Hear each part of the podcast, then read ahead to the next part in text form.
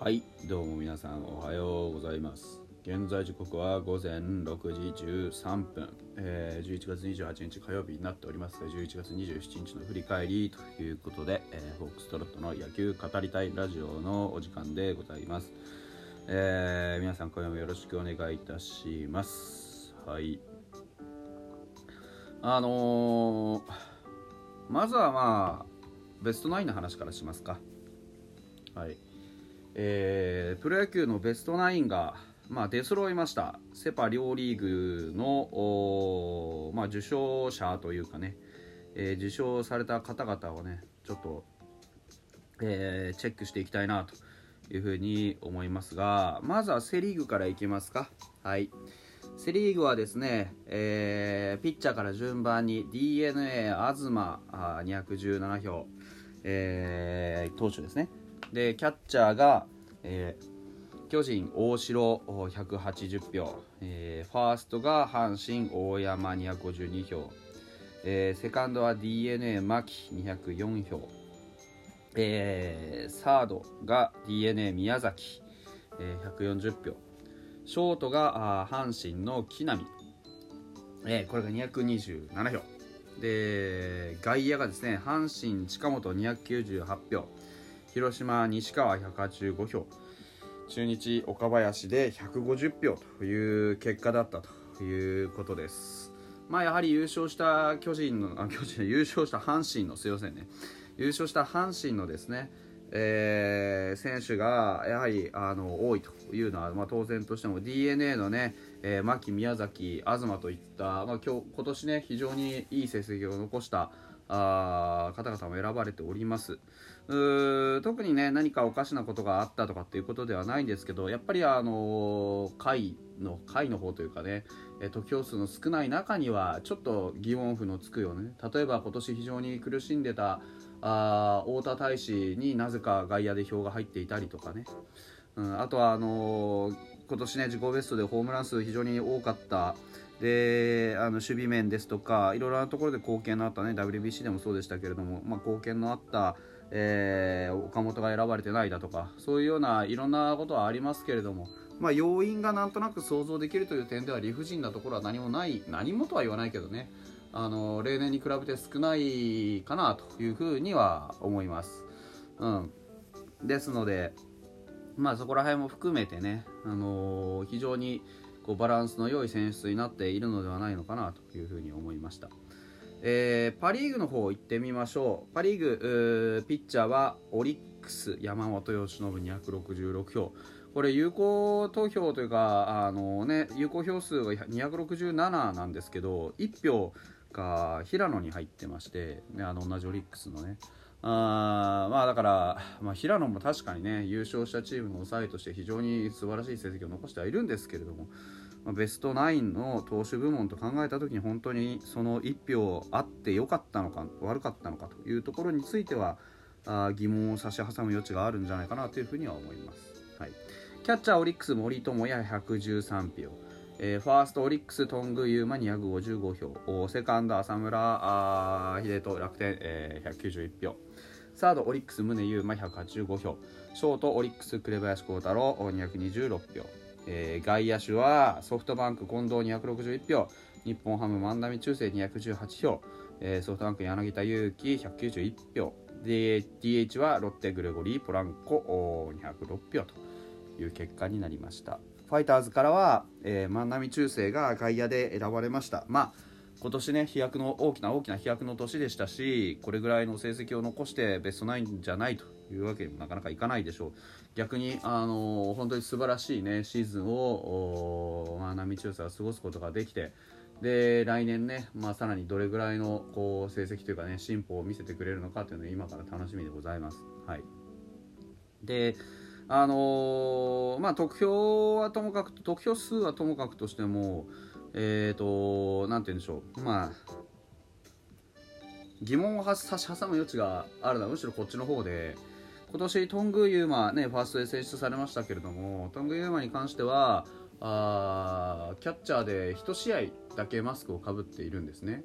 で1試合だけしかマスクをかぶっていないにもかかわらずあの票を入れた記者がいます。キャッチャーで。うん、だからまああのベストナインっていうものまあこれは選考に際してじゃあ何すればいいのよっていうのをたった一つで決め投票にすればいいだけなんですよね。決め投票にすればみんなの疑問をその人に答えてもらうチャンスっていうのがあるわけですけど、まあ、無記名でねあの投票してる以上はやはり、あの記者たちの良心っていうものが存在する前提でね、まあ、投票はあ我々は結果を見るわけですよ。でも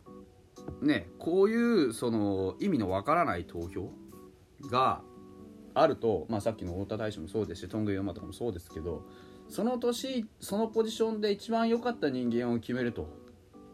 いう話だとしてじゃあ1試合しかキャッチャーのポジションに立ってない人間に票が入るのがふさわしいかって言われたらそんなわけないじゃないですか。うん、だからそういうところに改善の余地というかもうなんかあの記者の忖度というかそういったものが透けて見えるわけですよ。うん、あだからこれまでのベストナインとかの選出に際してもそうやって自分がついている番記者としてね自分がついているチームの選手に票を投じる風潮ってのがあったんだろうなというのが、まあ、容易に想像がついてしまうわけですよね。うん、だからそれをやることによって僕らは、まあ、ベストナインにしろ何にしろそうですけど、まあ、新聞記者っていう人間を、まあ、信じない方がいいんだろうなということにたどり着くわけですよ。うん、そういうふうにやることで得られるものって多分記者の側には何もないのであまあ率直にやめた方がいいですよね。うん、現代さんがなんかあの投票した記者の投票先というのは基本的に公開しているようですけどそれを見てもまあ公開してるだけマシですけどまあよくわからない選出をしてる記者もいます。うん。だからそういうことをする記者が果たしてそこの場所にふさわしいかどうか。っていうのはね、まあ、考えなきゃいけないんじゃないのかなというふうに思いますけどね、うん、ちなみに MLB では全部あの記名投票という形になるようです、はい、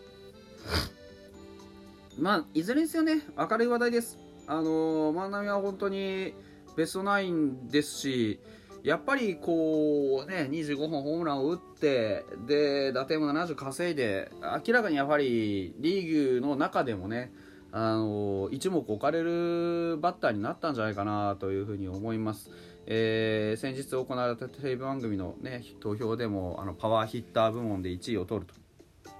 というようなことがありました。まあ、あの飛距離にしろ豪快さにしろねそのプレーそのもののこう花というのも